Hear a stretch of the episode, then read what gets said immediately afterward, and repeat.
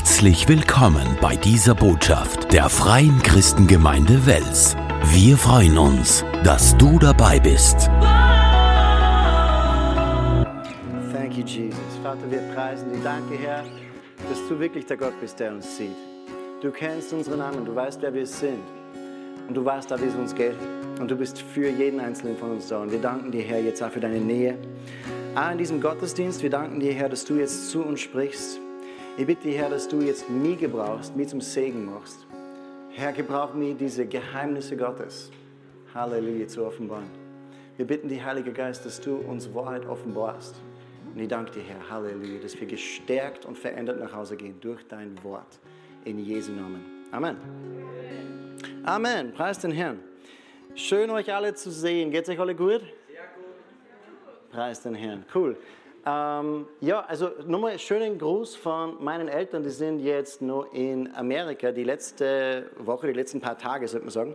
Bei der Missionskonferenz werden sie dann wieder da sein. Und die haben eine gute Zeit jetzt gehabt. Die waren in Tulsa, in Oklahoma und dann waren sie in Kalifornien äh, und waren in Kentucky und waren in New Jersey. Verschiedene Plätze haben in verschiedenen Gemeinden gedient und haben richtig eine gute Zeit gehabt, waren ein Segen auch überall dort. Und ähm, genau, freuen sich aber total wieder auf Österreich und zu Hause zu sein. Äh, und auch schön Gruß von Pastor Thomas, der ist in Rohrbach und er freut sich schon wieder richtig daheim zu sein. um, ähm, yes. Um, ähm, voll. Uh, aber ich mag euch ermutigen, um, ähm, zu beten für unser pastorales Team. Ja, ich mag euch ermutigen zu beten für, die, für das pastorale Team der Gemeinde. Weißt du, Gott hat so großartige Menschen in diese Gemeinde gesetzt. Ja? Von in jedem Dienstbereich, jeder Mitarbeiter, jeder Besucher, jeder, der Teil ist von dieser Familie, da ist so ein Segen drauf. Und ich liebe es, dass wir miteinander zusammenkommen, um Gottes Wort zu, zu studieren, von ihm zu empfangen. Ich liebe es, dass wir gemeinsam unterwegs sind dorthin, dass Österreich erfüllt wird mit der Erkenntnis der Herrlichkeit des Herrn. Und es braucht uns alle dazu. Und wir alle haben eine Aufgabe, wir alle haben eine Berufung innerhalb von dieser Vision. Und ich bin so dankbar auch für meine Eltern und für das Erbe, was sie zum Beispiel mir äh, dann gegeben haben, was ich gelernt habe von ihnen und was sie auch uns als Gemeinde gelehrt haben.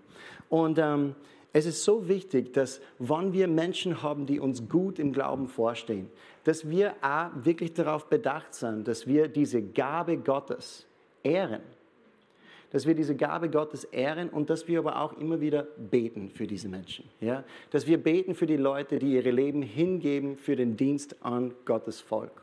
Ähm, und die Sarah hat eh gesagt, dass äh, meine Mom, die hat jetzt bald ihren 60, 60 das darf man nicht laut sagen, äh, also sie hat ihren 60er und äh, genau, sie, sie liebt euch und ähm, ich mag die einfach ermutigen, wenn du etwas geben möchtest für ihren Geburtstag, dann kannst du das gerne machen. Aber ich mag da einfach sagen, lass uns gemeinsam ein Segen sein für Pastor Judy dann an diesem Tag und sie feiern, weil wir sind ihre Familie. Ja? Und ich glaube, das wird eine richtig gute Sache für sie sein. Und dieses das, was ich vorher gesagt habe mit Bete für das pastorale Team, ist etwas, was, was Gott mir wirklich so special aufs, aufs Herz gelegt hat, irgendwie heute zu sagen. Ähm, weil ich weiß, dass Menschen, die in geistlicher Leiterschaft sind, erleben schon, äh, so wie alle anderen Menschen auch, verschiedene Arten von Struggles und Anfechtungen und Herausforderungen und Angriffe des Feindes. Und der Teufel möchte nicht, dass es dieser Gemeinde gut geht. Er möchte nicht, dass es hier auch Menschen gibt, die Gottes Wort lernen. Er möchte nicht, dass wir wachsen zusammen im Glauben. Und er versucht dann Menschen, die in, diesem, in dieser Position sind, er versucht Menschen, die verantwortlich für diese Dinge sind, dann auch anzugreifen. Und wir als Pastoralteam, wir brauchen auch Gebet. Amen. Paulus hat das immer wieder gesagt, so in seinen Briefen. Und diese Woche habe ich mir so ein paar Mal gedacht, ich bin so dankbar, dass ich dienen darf in dieser Gemeinde. Äh, ich habe Donnerstag, Freitag und äh, Samstag habe ich äh, dienen dürfen in der Bibelschule. Ich bin zwar eingesprungen, aber ich habe dienen dürfen in der Bibelschule. Zwölf Stunden von Jugenddienst gelehrt. Dann am Abend haben wir Jugend äh, gehabt, war auch dabei. Heute darf ich Lobpreis machen und auch preachen. Das heißt, es ist ein Wochenende voll von der Herrlichkeit und Salbung Gottes. Ich bin dankbar dafür.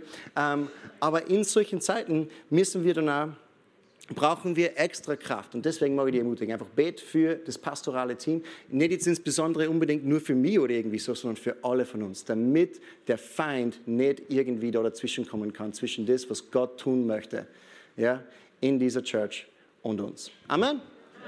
Er ist ein besiegter Feind. Österreich wird erfüllt mit der Erkenntnis der Herrlichkeit des Herrn und er kann nichts dagegen tun. Sag mal Amen. Amen. Halleluja. Okay, so ich habe ähm, ein Message am Herzen heute. Ah ja, genau. Und bevor ich das sage, ich habe noch eine Ansage heute. Und zwar, äh, unser Ostergottesdienst kommt ja bald. In circa einem Monat ist es dann schon wieder Ostern. Und äh, ich freue mich schon richtig auf den Ostergottesdienst. Der wird cool. Wir haben ein tolles Kinderprogramm vorbereitet und wir werden auch ein Chor wieder haben. Und äh, das ist jetzt gerade vor kurzem beschlossen worden, dass wir einen Chor haben werden. Und äh, ich wollte einfach heute sagen, wenn du Interesse hast, im Chor dabei zu sein und zu singen, dann hast du die Gelegenheit diesmal dazu. Wir haben jetzt ein paar Proben vor uns, werden ein paar Songs dann miteinander singen, richtig schöne Sachen beim Ostergottesdienst. Wenn du beim Chor dabei sein möchtest, dann musst du dich heute, wann? Heute. Melden, entweder bei mir oder bei der Anna, die unser Chor anleitet. Die Anna steht da hinten, winke mal Anna. Sagt mal Hallo Anna. Okay, du kannst dich bei ihr melden nach dem Gottesdienst, dann wann du im Chor mitsingen möchtest. Das wird richtig, richtig cool. Okay, super. Dann schlagen wir jetzt Gottes Wort auf. Ähm, in Johannes Kapitel 14 und Vers 6. Johannes Kapitel 14 und Vers 6. Jesus spricht zu ihm, steht da, ich bin der Weg und die Wahrheit und das Leben. Niemand kommt zum Vater als nur durch mich. Jesus sagt, er ist der Weg, er ist die Wahrheit, er ist das Leben. Niemand kommt zum Vater als nur durch ihn allein. Und das ist auch der Titel der Message heute, der Weg, die Wahrheit und das Leben. Ich habe eigentlich so Backstory, ich habe eigentlich was ganz anderes vorbereitet gehabt heute. Ja? Ähm, und ich habe ich hab sechs Seiten von wunderschönen Notizen da auf der ersten Reihe liegen. Das heißt, wenn die Botschaft nicht funktioniert, ich konnte dann damit aufhören und eine zweite beginnen. Ja? Aber während dem Lobpreis im ersten Gottesdienst hat der Heilige Geist das wirklich so geführt. Da waren ein paar verschiedene so prophetische Wörter, die auch in diese selbe Richtung gegangen sind. Und ich merke, der Heilige Geist führt uns heute in diese Richtung. Und die Message, die ich heute habe, glaube ich, wird dich ermutigen und wird dich segnen. Ich mag dich ermutigen, öffne dein Herz für Gottes Wort. Sei gnädig mit mir, weil Struktur ich bin strukturell nicht, nicht ganz auf 100 Prozent. Ja? Nicht so wie sonst. Ich bin total immer, ich bin normal immer voll organisiert.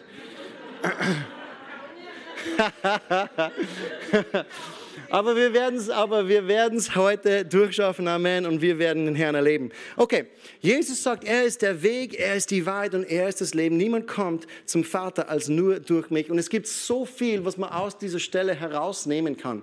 Aber eine Sache, die ich irgendwie beleuchten möchte, ist, dass Gottes Wunsch ist es, dass Menschen zum Vater kommen. Deswegen sagt er uns den Weg. Deswegen sagt er, wie, äh, wie wir zu ihm kommen können. Es ist, weil sein Wunsch ist, Beziehung mit Menschen zu haben, Nähe zu haben zu Menschen. Gott möchte nicht weit weg sein von uns. Er mag nicht irgendwie äh, getrennt sein von uns, sondern er möchte, dass wir mit ihm leben. Er möchte uns nahe sein. Er möchte unser Vater sein. Er möchte, dass wir ihn erleben, dass wir seine Stimme hören, dass wir tatsächlich Beziehung mit ihm haben, Gemeinschaft mit ihm haben.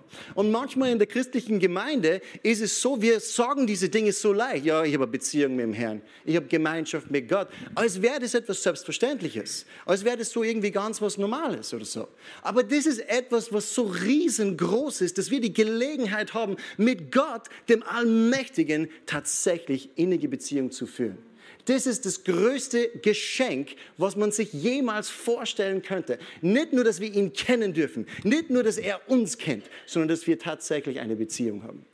Dass wir tatsächlich eine lebendige Beziehung, einen Austausch mit ihm haben, dass wir ihm nahe sind. Halleluja. Er möchte mit uns Beziehung haben. Und Jesus, er hat zu den Jüngern gesprochen und er hat gesagt, er geht jetzt zum Vater. Er hat gesagt, er wird jetzt zum Vater gehen. In Johannes 14, Vers 4.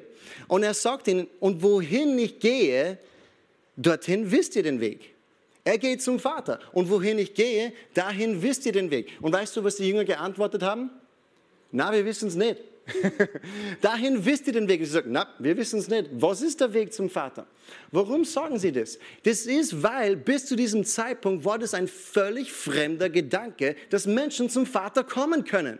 Der, der Weg war nicht offen dafür, dass Menschen zu Gott kommen konnten. So wie wir jetzt gemeinsam, äh, gemeinsam äh, diese Nähe Gottes erlebt haben und Gemeinschaft gehabt haben mit ihm, das war etwas völlig Fremdes für die Menschen damals. Sie konnten nicht zu Gott kommen, so wie sie waren. Denn sie waren voller Sünde, sie waren voller Unreinheit und sie konnten in die Gegenwart Gottes nicht treten, weil sie von ihm getrennt waren.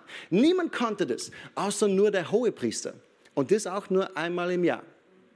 Der hohe Priester hatte diesen Dienst, dass er einmal im Jahr in Gottes Gegenwart, in Gottes Herrlichkeit hineintreten durfte. Aber nicht einfach nur, um so Gemeinschaft mit Gott zu haben, um mit ihm abzuhängen oder so. Überhaupt nicht. Sondern er ist in Gottes Gegenwart hineingekommen zu einem Zweck, um Sühnung zu errichten für das Volk, um Sühnung zu erwirken für die Sünden des Volkes. Ja? Er ist in das Allerheiligste reingegangen, um Sühnung für das Volk zu erwirken, nicht einfach nur um Gemeinschaft mit Gott zu haben. Es war nicht eine normale Sache, dass einfache Leute mit Gott Gemeinschaft haben konnten. Sie waren getrennt von ihm. Im Tempel war es so, dass im Allerheiligsten, wo die Bundeslade Gottes war, wo die Gegenwart Gottes war, dieser Bereich war abgetrennt von den normalen Menschen. Weißt du, wie der abgetrennt war? Mit einem richtig, genau, mit einem richtig dicken Vorhang. Mit einem richtig dicken Vorhang und die Menschen konnten dort nicht hindurchgehen. Und die Gegenwart Gottes hat man auch verstanden als etwas Gefährliches. Wir denken an die Gegenwart Gottes, wir sagen, ah, so schön, die Gegenwart Gottes ist so schön da. Die Gegenwart Gottes, hey, im Alten Testament war etwas Gefährliches. Ja? Es war etwas Gefährliches, weil die Herrlichkeit Gottes und die Gerechtigkeit Gottes zerstört Sünde. Es macht Sünde kaputt. Sünde kann nicht bestehen in der Gegenwart Gottes. Und du kannst dir das so vorstellen. Es ist so, wie wenn du in einen finsteren Raum reingehst und du schaltest das Licht an. Was passiert dann mit der Finsternis? Es ist einfach weg. Es kann nicht bestehen bleiben, wo Licht ist. Es muss verschwinden, wo Licht ist. Licht macht Finsternis kaputt. Und sogar wenn Finsternis irgendwie da bleiben gerne würde, das geht nicht. Es funktioniert nicht. Ja? Sogar wenn Finsternis das würde gerne, dann würde es nicht schaffen weil Licht zerstört Finsternis. Und es ist nicht, weil Licht böse ist und sagt, ah, ich hasse Finsternis, ja? sondern es ist, weil Licht von sich aus in seiner eigenen Natur Finsternis auslöscht. Und genauso ist die Herrlichkeit und die Gegenwart Gottes. Es löscht Sünde aus. Es kann nicht bestehen bleiben in seiner Gegenwart, weil seine Gerechtigkeit, seine Herrlichkeit, seine Heiligkeit zerstört Sünde. Ja? Es ist so wie ähm, Strom zum Beispiel. Ja? Niemand von uns ist irgendwie sauer auf Strom, oder? Wir sind alle froh, dass es Strom gibt. Bist froh, dass du dein iPhone aufladen kannst? Ja? Hast du kein iPhone? Wir beten für dich jetzt. Herr, sprich zu alle Samsung-Besitzer jetzt. Oh, auweia, auweia, jetzt haben ein paar Leute getriggert. Na, wir sind froh, dass es Strom gibt. Gell? Wir sind froh, dass wir unser Handy aufladen können. Wir sind froh, dass wir unseren Toaster einstecken können, dass wir dann eine Scheibentoast uns machen können. Wir sind froh, dass die Mikrowelle funktioniert. Wir sind froh, dass wir Strom haben in unserem Haus, damit wir Licht haben können, damit wir Wärme haben können. Ja? Aber es teuer ist, wir zahlen es, ja? weil wir brauchen das. Wir sind froh, dass es gibt. Ja? Und die Gegenwart Gottes ist noch viel kraftvoller als Strom. Und mit Strom wissen wir, wann wir falsch damit umgehen, dann ist es dann auf einmal nicht mehr so schön. Ja? Wir sind dankbar dafür, dass es gibt. Wir wollen Strom in unseren Häusern haben. Wir wollen, dass Elektrizität in unseren Häusern ist. Aber wenn wir uns eine Gabe nehmen ja, und wir gehen dann zum, zur Steckdosen und wir fahren mit der Gabe und stochen in der Steckdosen herum, plötzlich erleben wir eine Seite des Stroms, was gar nicht so angenehm ist. Ja? Und es kann tatsächlich passieren, dass wenn du Pech hast, ja, dass Strom die umbringen kann. Elektrizität kann die töten. Ja? Aber es ist nicht, weil Elektrizität böse ist, sondern es ist, weil der Umgang dann damit falsch ist. Ja? Und Gottes Gegenwart ist nicht böse, ist nicht gegen Menschen gerichtet. Seine Gegenwart ist einfach so kraftvoll und so stark und so herrlich, dass Dinge wie Sünde und Unreinheit nicht bestehen bleiben können in seiner Gegenwart. Es wird ausgelöscht, so wie Licht und Finsternis. Aber Gottes Plan war immer Gemeinschaft mit den Menschen zu haben. Er wollte diese Beziehung zu Menschen haben. Er wollte ihnen nahe sein. Er wollte nicht, dass seine Gegenwart etwas ist, wovor sie sich fürchten müssen. Der Hohepriester damals, als er einmal im Jahr äh, reingegangen ist, in das Allerheiligste hineingegangen ist, das war auch etwas, was halbwegs gefährlich war. Und man hat es erkannt anhand von dem alleine, was er getragen hat. Der hat so ein, lange, so ein langes Gewand gehabt und an diesem langen Gewand unten waren so Glockerl dran genäht. Okay? So Glockerl waren auf, seinem, auf dem Saum seines Gewandes. Das heißt, der ist gegangen und hat gelungen wie das Christkindl mit jedem Schritt. Ja? Er geht und man hört die Glockerl. Und warum? Warum? Das ist damit, falls er da reingeht und er fällt dann um, dass dann erst was passiert ist. ja? Sie haben ihm sogar eine Schnur um den Fuß gebunden. Immer wenn er reingegangen ist in das Allerheiligste, in die Gegenwart Gottes hinein. Sie haben ihm ein, äh, äh, ein Seil um den Fuß gebunden, damit falls er reingeht und irgendwie vergessen hat, seine eigene Schuld zu sühnen oder sowas, falls die Herrlichkeit und die Gegenwart Gottes ihn überkommt und ihn tötet, dann hören sie, wie er umfällt und sie können ihn an dem Seil dann herausziehen. Es klingt wie ein Witz, aber es ist echt. Wir können uns das gar nicht vorstellen, gell? Weil wir kommen in die Church und wir verbringen Zeit mit dem Herrn. Oh, deine Gegenwart ist so schön. Preis den Herrn. Aber es ist tatsächlich so. Und für die Jünger, als Jesus sagte, dorthin wisst ihr den Weg, sie haben keine Ahnung gehabt, von was er sagt. Sie haben gesagt, wir wissen, wie der Hohepriester in Gottes Gegenwart hineingeht. Wir wissen, wie der Hohepriester zu Gott geht, aber den Weg können wir nicht gehen. Ja? Sie sagt, wir wissen den Weg nicht. Aber dass Gott bei den Menschen wohnt, das war ihm von Anfang an total wichtig. Als Gott die Erde geschaffen hat, hat er sofort, das Erste, was er tut, ist, er schafft einen Ort der Begegnung für sich und den Menschen im Garten Eden, richtig? Wir lesen davon, dass Gott spazierte in der Kühle des Tages im Garten und er hatte Gemeinschaft mit Adam und mit Eva. Sie redeten mit, stell dir mal vor, du gehst spazieren mit dem Herrn. Du gehst spazieren in dem Garten mit Gott, ja, und du redest mit ihm über dein Leben, über seine Schöpfung, über das, was er am Herzen hat, was du am Herzen hast. Du verbringst Zeit in, dieser Ort, in diesem Ort der Begegnung mit dem Vater. Halleluja, das war Gottes Wunsch. Er wollte Begegnung haben bei den Menschen. Und sogar dann, als Adam und Eva sündigten und aus dem Garten verwiesen wurden, hat Gott immer nur versucht, von seiner Seite aus Kontakt zu Menschen aufzunehmen. Man sieht es bei Kain und Abel. Ja? Gott hat diesen ersten Schritt auf sie zugemacht. Sie haben etwas geopfert. Abel ist eine, in eine, einen Schritt in Gottes Richtung gegangen und Kain, der ist ein paar Schritte in die andere Richtung gegangen. Ja? Wir wissen, was er getan hat. Wieder gesündigt und er hat sie von Gott abgetrennt. Wir lesen in, in, in 1. Mose, wir lesen von Menschen wie Henoch. Henoch hat nicht gelebt im Garten Eden, gell? Aber die Bibel sagt, er wandelte mit dem Herrn. Das heißt, er hatte Gemeinschaft mit ihm. Und plötzlich war er nicht mehr. Das ist, was die Bibel sagt. Henoch war plötzlich nicht mehr, denn Gott nahm ihn auf. Gott nahm ihn zu sich. Das bedeutet, Henoch, der ist gar nicht gestorben, sondern Gott hat ihn einfach genommen. Der ist so eng mit Gott gewandelt, dass Gott gesagt hat, weißt du was, Henoch, wir überspringen die ganze Prozedur mit Tod und Leid, diese ganze Geschichte. Komm einfach gleich rauf, so wie es bist, passt schon. Ja? Er ist so enge Gemeinschaft mit Gott gehabt, dass Gott ihn zu sich genommen hat. Und dann weiter bei Noah. Ja, zum Beispiel ähm, äh, zu, zu, in den Tagen Noahs waren die ganzen Menschen, ihre Gedanken waren böse den ganzen Tag lang. Und das Maß ihrer Sünde war so voll, dass Gott zu Noah sagte, hey, diese Krise, diese Tragödie, diese Ausrottung der Menschheit ist vor mich gekommen. Das ist nimmer zum Aufhalten. Das ist nicht, weil Gott so böse ist, sondern es ist, weil das Maß des Sündes so voll geworden ist, dass es nicht mehr zu stoppen war. Weißt du, der Lohn der Sünde ist der Tod. Ja? Und das Maß der Sünde war so voll, dass es nicht mehr zu stoppen war. Aber Noah hatte Beziehung mit Gott. Noah, dem, der hat etwas übrig gehabt für Gott. Der hat Gefallen gehabt an dieser Beziehung zum Herrn, an das Gesetz Gottes. Und was hat Gott getan? Er hat die Menschheit von der Erde getilgt. Aber Noah hat er gerettet. Und nicht nur Noah, sondern seine ganze Familie. Halleluja. Weißt du, Gott liebt deine Familie. Deine Beziehung mit Gott macht einen Unterschied für deine Familie. Pastor Fred hat ein gutes Buch zu diesem Thema geschrieben. Du kannst es im Buchshop checken. Und dann weiter Abraham, Jakob, Mose, David bis hin zu Jesus. Man sieht in all diesen Dingen, Gottes Wunsch war Beziehung zu den Menschen, den Menschen nahe zu kommen. Und Gottes Wunsch, das wird auch erfüllt werden. In Offenbarung 21, 22, da ist die Rede vom Himmel und da steht, und ich sah keinen Tempel in ihr, denn der Herr Gott, der Allmächtige, ist ihr Tempel und das Lamm. Das heißt, im Himmel haben wir keine Not mehr noch am Tempel. Wir brauchen kein Kirchengebäude mehr. Wir brauchen keine Gemeinde mehr. Weil Gott selbst ist unsere Gemeinde. Gott selbst ist unser Wohnsitz. Gott selbst ist dort dieser Ort der Begegnung. Gottes Wunsch wird erfüllt werden. Halleluja. Aber wir leben, können jetzt schon leben in dieser Begegnung durch Jesus Christus. Halleluja. Sein Wunsch war immer schon Beziehung und Nähe zu den Menschen. Und was auch cool ist, das habe ich schon mal gesagt, ist, dass immer wenn Gott Beziehung gesucht hat zu Menschen, er hat immer den ersten Schritt gemacht. Er hat immer diese Beziehung initiiert. Er hat zu Menschen gesprochen. Er ist zu Menschen gekommen. Und es ist auch bei dir so, oder? Wer hat den ersten Schritt gemacht in deiner Beziehung zum Herrn? Du oder er? Er, gell?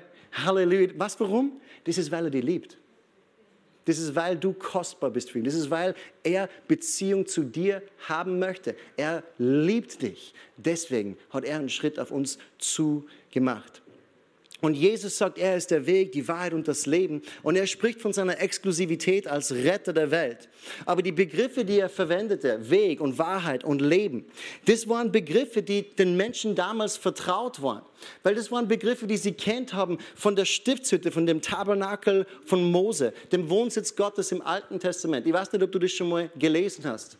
In 2. Mose, nachdem Gott die Israeliten aus der Sklaverei geführt hat, hat er sie angewiesen, dass sie ihm ein Heiligtum bauen sollen, sollen, damit er wohnen kann unter ihnen. Das sieht man in 2. Mose 25, 8. Gott spricht und er sagt, sie sollen mir ein Heiligtum machen, damit ich in ihrer Mitte wohne. Nach allem, was ich dir zeige, nämlich dem Urbild der Wohnung und dem Urbild der Geräte, danach sollt ihr es machen. Sie sollen mir ein Heiligtum machen, damit ich, was? In ihrer Mitte wohne. Was ist Gottes Wunsch? Bei uns zu wohnen. Gottes Wunsch ist, dieser Ort der Begegnung zu haben, diesen Ort der Begegnung mit uns zu haben. Und so haben sie diese Stiftshütte gebaut. Das war der erste Prototyp und dann auch danach den Tempel. Und in diesen verschiedenen Bauwerken hat es drei Abschnitte gegeben. Und diese drei Abschnitte nannte man den Vorhof und dann das Heiligtum und dann das Allerheiligste. Und ich habe ein Bild mitgenommen, vielleicht können wir das kurz aufwerfen, damit du das einfach ein bisschen vorstellen kannst, falls es geht. Ja? Also du siehst da, es gibt diese verschiedenen Bereiche, diesen Vorhof und in dem Vorhof gibt es diesen bronzenen Altar, wo die Opfergaben dargebracht werden. Dann gibt es dieses Waschbecken vor der Stiftshütte und dann, wenn du in die Stiftshütte reingehst, gibt es noch zwei Bereiche. Den ersten Bereich nennt man das Heiligtum. Und das ist da, da ist drinnen der goldene Leuchter, das Räucherwerk der Gebete der Heiligen, dann die, die Schaubrote und die verschiedenen Sachen, die da ähm, äh, zur Anbetung Gottes drinnen sind. Und dieser Bereich war abgesperrt mit einem dicken Vorhang von dem Allerheiligsten. Und im Allerheiligsten war die Gegenwart Gottes. Im Allerheiligsten war die Bundeslade. So, wir haben diese drei Bereiche. Vorhof, Heiligtum und Allerheiligstes. Weißt du, welche Begriffe für diese Bereiche äh, verwendet wurden? Welche Begriffe verwendet wurden? Der Weg, die Wahrheit und das Leben. Das heißt, wenn Jesus sagt, er ist der Weg, er ist die Wahrheit und er ist das Leben, dann spricht er etwas an, was alle Menschen kennen. Er sagt den Weg dorthin, ihr wisst denn doch. Und sie sagen, na, wir wissen es nicht. Weg, Wahrheit und Leben. Und Jesus ist alle drei von diesen Dingen. Preis den Herrn. Er ist der Ort der Begegnung für uns. Und wir können zu Gott kommen durch ihn. In diesem Vorhof war es so, dass alle Israeliten rein durften und nur die Priester konnten in die nächsten zwei Bereiche rein, in das Heiligtum und in das Allerheiligste.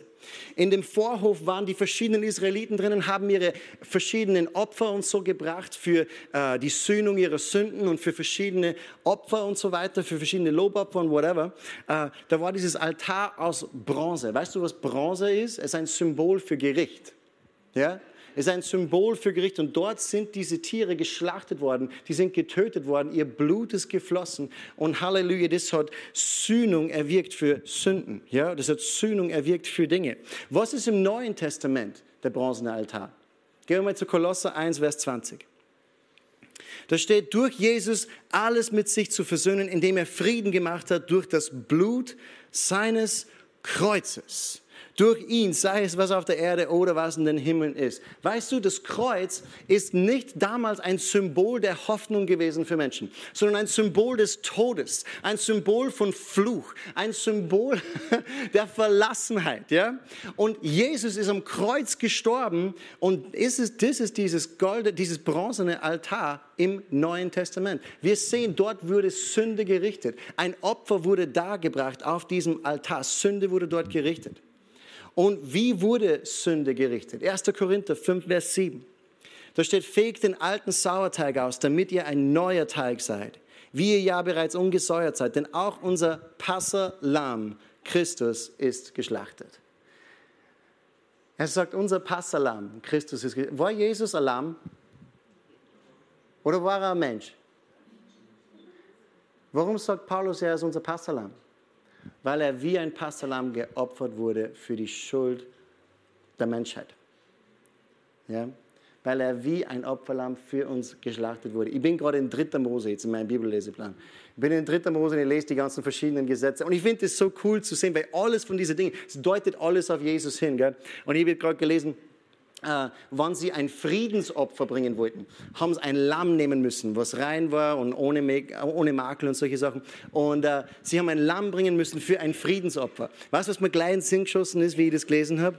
Die Strafe lag auf ihm zu unserem Frieden und durch, unsere, durch seine Wunden sind wir geheilt. Halleluja. Er ist unser Friedensopfer, er ist unser Sühnungsopfer. Amen. Jesus wurde geopfert wie ein Passalam am Kreuz. Er ist das Opfer. Halleluja, das all unsere Schuld weggenommen hat. In Johannes 1,36 sagte Johannes der Täufer, hinblickend auf Jesus, der umherging, spricht er, siehe, das Lamm Gottes. Siehe das Lamm Gottes, das die Sünde der Welt wegnimmt. Es war immer Gottes Plan. Jesus als Opfer darzubringen, um Sühnung zu erwirken für die Sünden des Volkes, für unsere Schuld.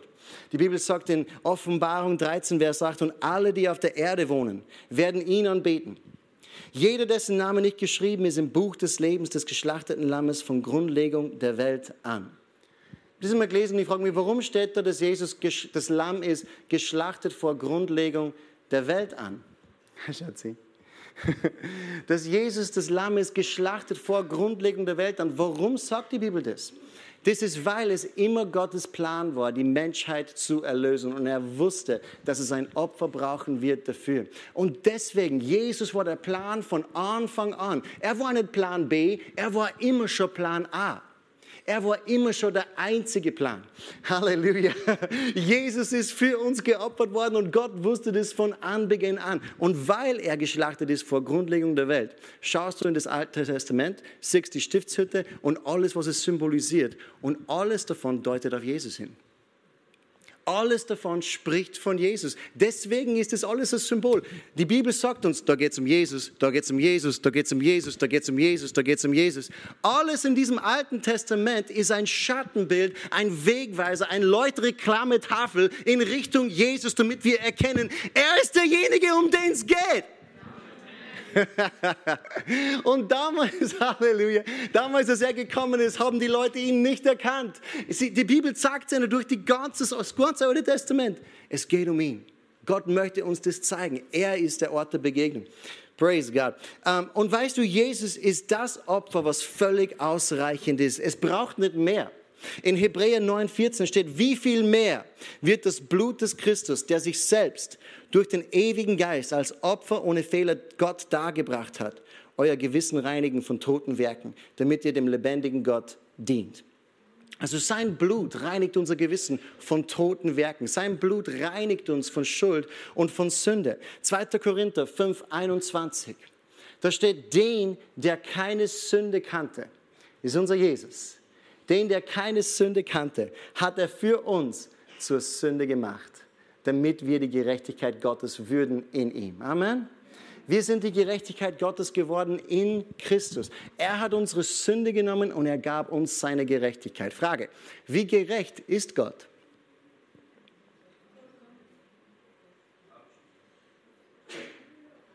Wie gerecht ist Gott? Er ist vollkommen gerecht oder er ist absolut gerecht und heilig und rein. Die Bibel sagt, Gott ist Licht und in ihm ist keine Finsternis. Ja? Und genau diese Art von Gerechtigkeit hast du bekommen in Christus. Ja? Und genauso sieht Gott uns an. Als ohne, ohne Fehler, ohne Mängel, ohne Finsternis, ohne Sünde. Den, der keine Sünde kannte, hat er für uns zur Sünde gemacht, damit wir Gottes Gerechtigkeit würden in ihm. Sag mal, ich bin Gottes Gerechtigkeit. In Jesus Christus. Halleluja. Also wir sind rein, wir sind heilig, wir sind reingewaschen von Schuld in Jesus.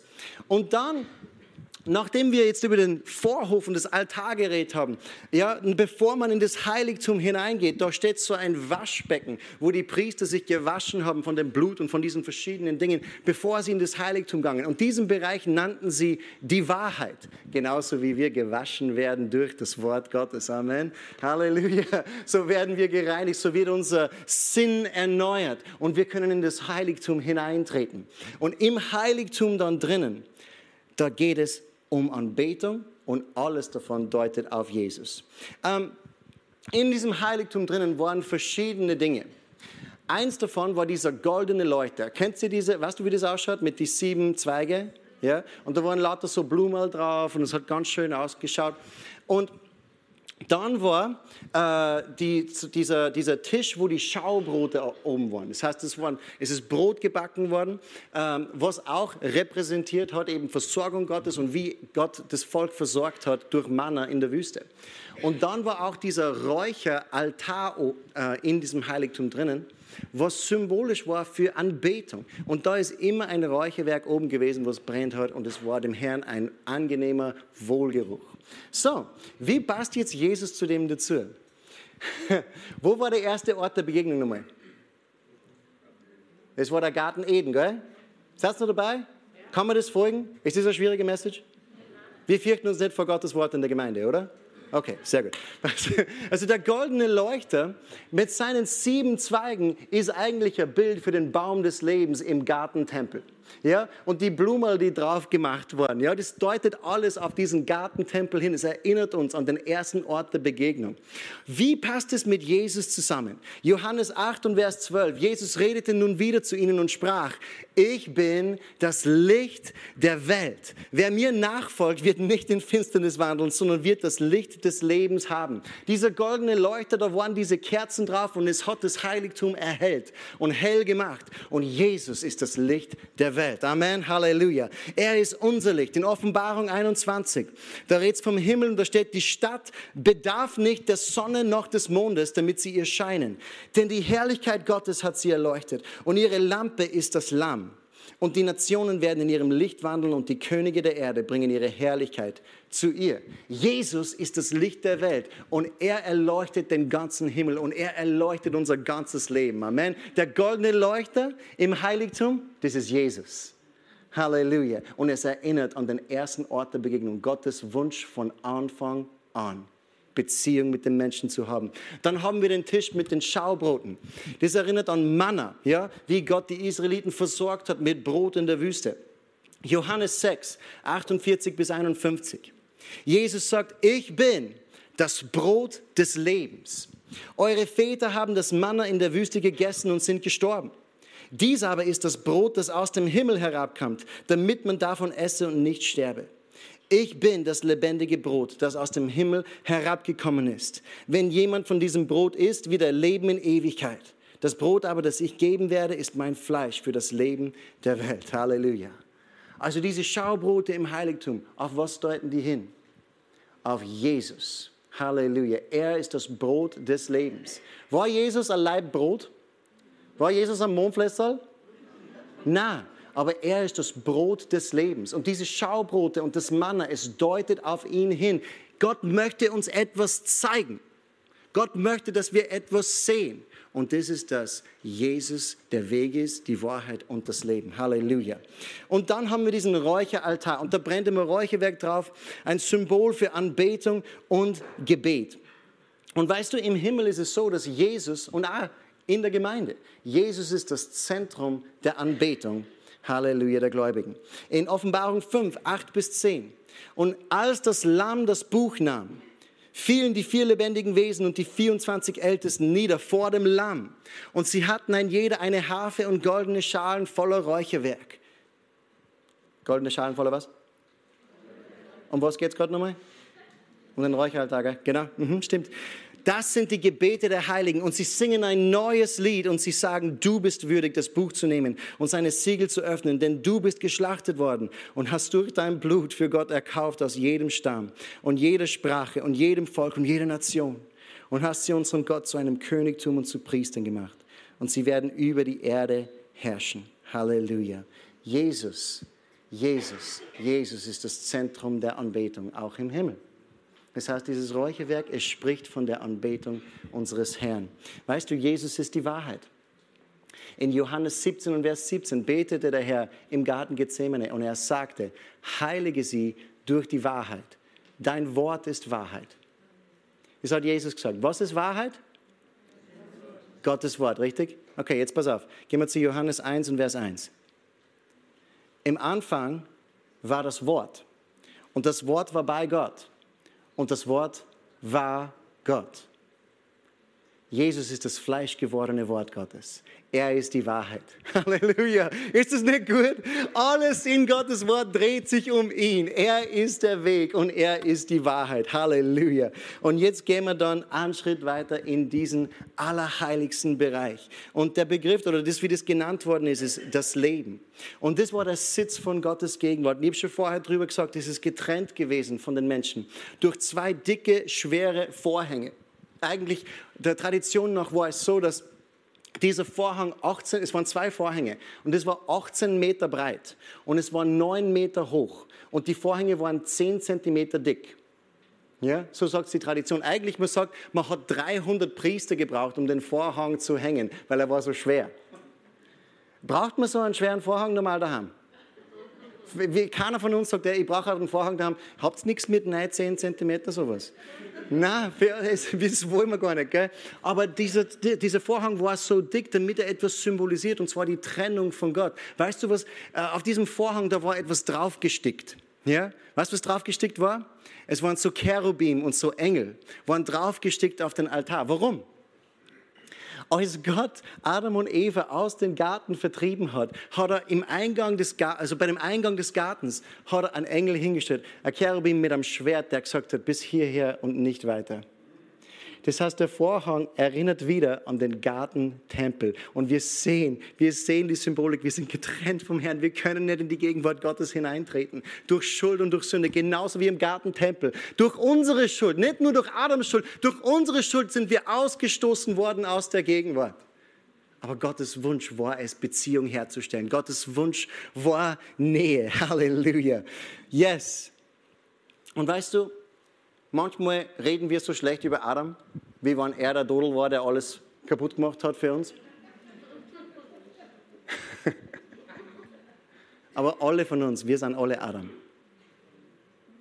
Alle von uns, wir sind alle Adam. Und wir haben alle genau dasselbe gemacht wie Adam.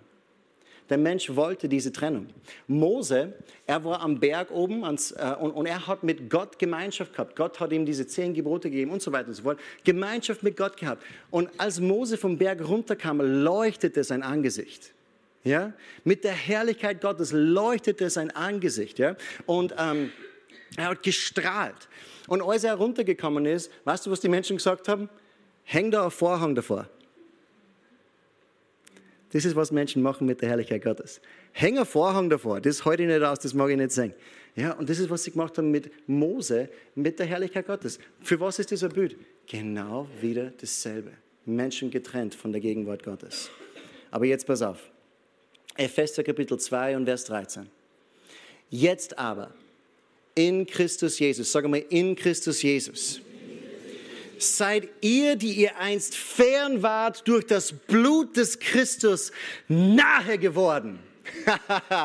wir sind nahe geworden durch das Blut von Jesus. Sein Blut hat uns in das Allerheiligste hineingebracht. Die Trennung, die Ferne, die da war zwischen uns und Gott, er hat sie weggenommen, indem er uns durch das Blut des Christus nahegebracht hat. In 1. Johannes 5, Vers 12.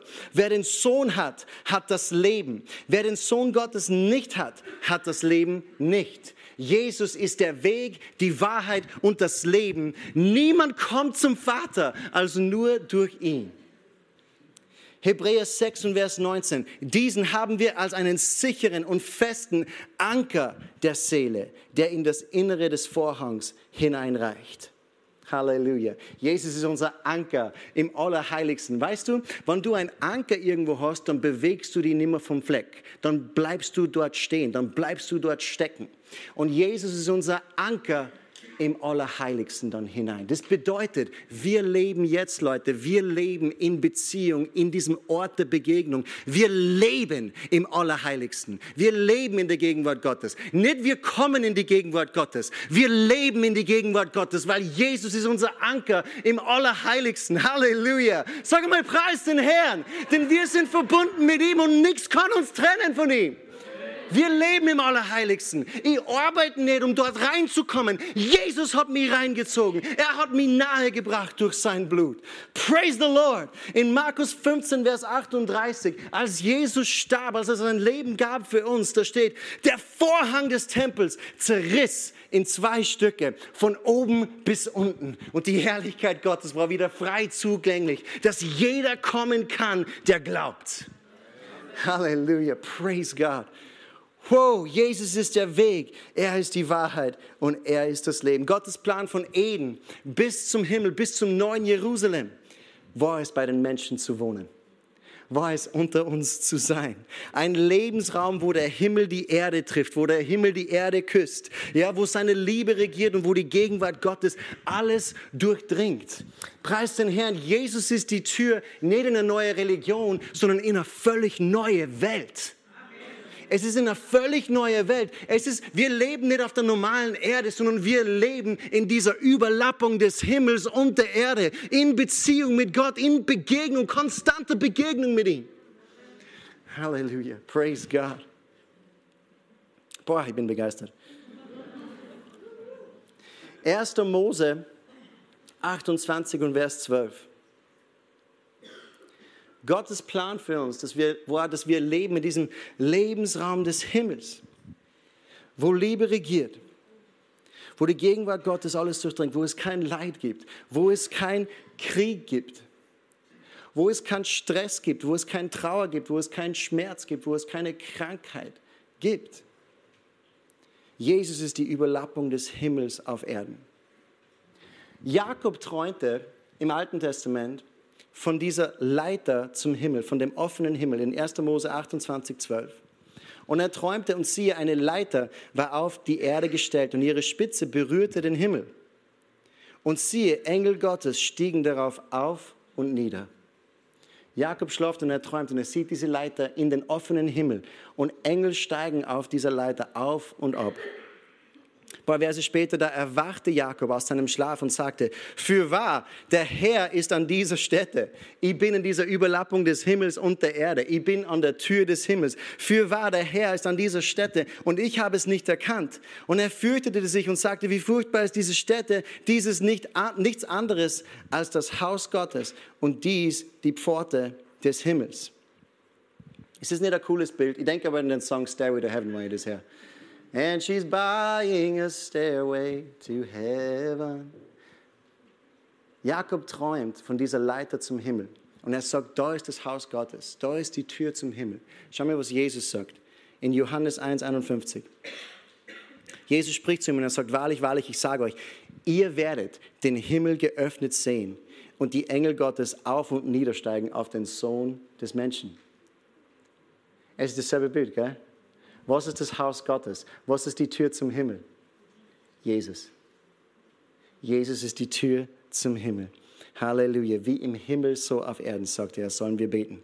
In Apostelgeschichte 4 und Vers 12, da steht, und es ist in keinem anderen das Heil, Denn auch kein anderer Name unter dem Himmel ist den Menschen gegeben, in dem wir gerettet werden müssen. Jesus hat gesprochen von seiner Exklusivität. Ich bin der Weg, ich bin die Wahrheit und ich bin das Leben. Niemand kommt zum Vater als nur durch mich. Nicht durch andere Religionen, nicht durch gute Werke, nicht indem wir es gut gemeint haben. Nur durch das Blut von Jesus, nur durch seinen Namen, nur durch diese Pforte zum Himmel. Er ist der einzige Weg. Und das ist Gottes Wunsch für alle von uns. In Offenbarung 21, Verse 3 und 4, das sehen wir unsere Zukunft. Wir, die wir an Jesus glauben. Heute das an, das ist so mächtig. Ich hörte eine laute Stimme vom Thron her sagen, siehe, das Zelt Gottes bei den Menschen. Und er wird bei ihnen wohnen und sie werden sein Volk sein. Und Gott selbst wird bei ihnen sein, ihr Gott. Und er wird jede Träne von ihren Augen abwischen. Und der Tod wird nicht mehr sein, noch Trauer, noch Geschrei, noch Schmerz wird mehr sein. Denn das Erste ist vergangen. Das ist unsere Zukunft für alle von uns, die wir an Jesus glauben. Gottes Wunsch von Anfang an, dass wir bei ihm leben können. Siehe, das Zelt Gottes bei den Menschen. Auf das läuft alles hin. Das ist unsere Zukunft. Und der Weg dorthin ist durch Jesus Christus. Gott in seiner Gnade hat einen Weg geschaffen, dass wir kommen können. Der Vorhang ist zerrissen und wir können kommen, so wie wir sind, im Glauben, um Erlösung und Errettung zu empfangen. Wir müssen nicht mehr getrennt sein von der Gegenwart Gottes. Gott ist nicht böse auf dich. Du kannst kommen in das Allerheiligste hinein. In Johannes Kapitel 3, Verse 16 und Vers 17 steht, denn so sehr hat Gott die Welt geliebt, dass er seinen einzigen Sohn hingab, damit jeder, der an ihn glaubt, nicht verloren geht, sondern ewiges Leben hat. Denn Gott hat seinen Sohn nicht in die Welt gesandt, dass er die Welt richte, sondern dass die Welt durch ihn errettet werde. Jesus ist die, der Weg, die Wahrheit und das Leben. Die Tür zum Himmel. Lass uns aufstehen miteinander. Praise the Lord. Danke, Jesus, dass du für uns gekommen bist. Danke, Jesus, dass du jetzt hier bist. Du bist unser Anker in das Allerheiligste. Und Herr, wir stehen in deinem Heiligtum und beten dich an. Wir stehen in deinem Heiligtum, Herr, und schauen mit aufgedecktem Angesicht die Herrlichkeit Gottes. Und wir beten dich an. Jesus sei erhoben. Jesus, wir preisen dich. Halleluja. Jesus ist jetzt hier. Und wie ich vorher gesagt habe, ich habe heute was ganz anderes vorbereitet gehabt. Ich habe was ganz anderes am Herzen gehabt, ich habe was ganz anderes vorbereitet gehabt. Aber der Herr hat uns, glaube ich, in diese Richtung heute geführt. Weil ich glaube, es gibt Menschen da, die noch nicht in das Allerheiligste hineingekommen sind. Ich glaube, es gibt Menschen, die vielleicht das auch so fühlen, wie wenn du abgetrennt bist von der Gegenwart Gottes. Aber die Bibel sagt, dass Gott uns erlöst hat durch seinen Sohn. Er ist der Weg. Und wenn wir durch ihn kommen, dann müssen wir nichts anderes mehr tun. In Römer 10, Verse 9 und 10, da heißt es, wenn du mit deinem Herzen glaubst und mit deinem Mund bekennst, dass Jesus der Sohn Gottes ist, von den Toten auferstanden ist, dann wirst du gerettet werden. Was bedeutet Rettung? Es bedeutet nahegebracht. Es bedeutet, sein Opfer wird dir angerechnet. Seine Gerechtigkeit wird dir angerechnet. Deine Schuld wird vergeben, weggewaschen. Und du bekommst einen völlig neuen Start in der Gegenwart Gottes, in der Überlappung des Himmels und der Erde. Schön, dass du bei dieser Predigt reingehört hast. Wir hoffen, du wurdest dadurch gestärkt und ermutigt. Besuch uns gerne auch online unter fcgwels.at. Auf unserer Website findest du mehr Informationen zu unserer Kirche, weitere glaubenstärkende Inhalte und Predigten und du kannst persönlich mit uns Kontakt aufnehmen. Wir freuen uns, von dir zu hören. Bis bald und Gottes Segen.